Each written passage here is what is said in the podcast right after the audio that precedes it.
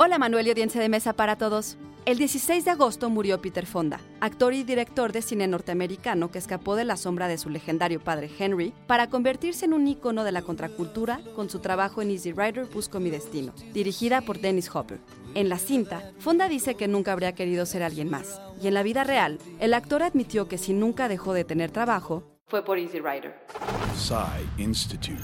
Masterpiece Your Life. Nacido Peter Henry Fonda el 23 de febrero de 1940, Fonda comenzó su carrera en Broadway con la obra Blood, Sweat and Stanley Pool en 1961.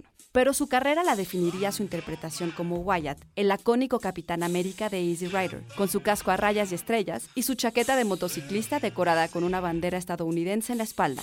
Easy Rider trata sobre dos motociclistas de pelo largo, Billy, que recorren el suroeste de los Estados Unidos hasta Nueva Orleans para celebrar el Mardi Gras y que solo encuentran intolerancia y violencia en su camino. La cinta fue protagonizada también por Jack Nicholson y Hopper, con quien Fonda compartió la nominación al Oscar por escribir el guion.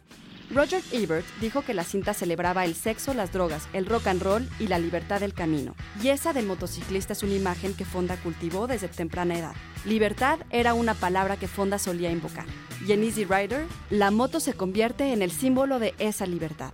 Creo que uno solo es verdaderamente libre cuando está aprendiendo, y uno solo puede aprender cuando es libre, llegó a decir Fonda en su sitio web. Libertad no es solo otra palabra para no queda nada que perder. Guión de Antonio Camarillo, con información de CNN Entertainment, Chelsea J. Carter, Sarah Moon y Sandra González. Soy Ana Goyenechea y nos escuchamos en la próxima cápsula SAE.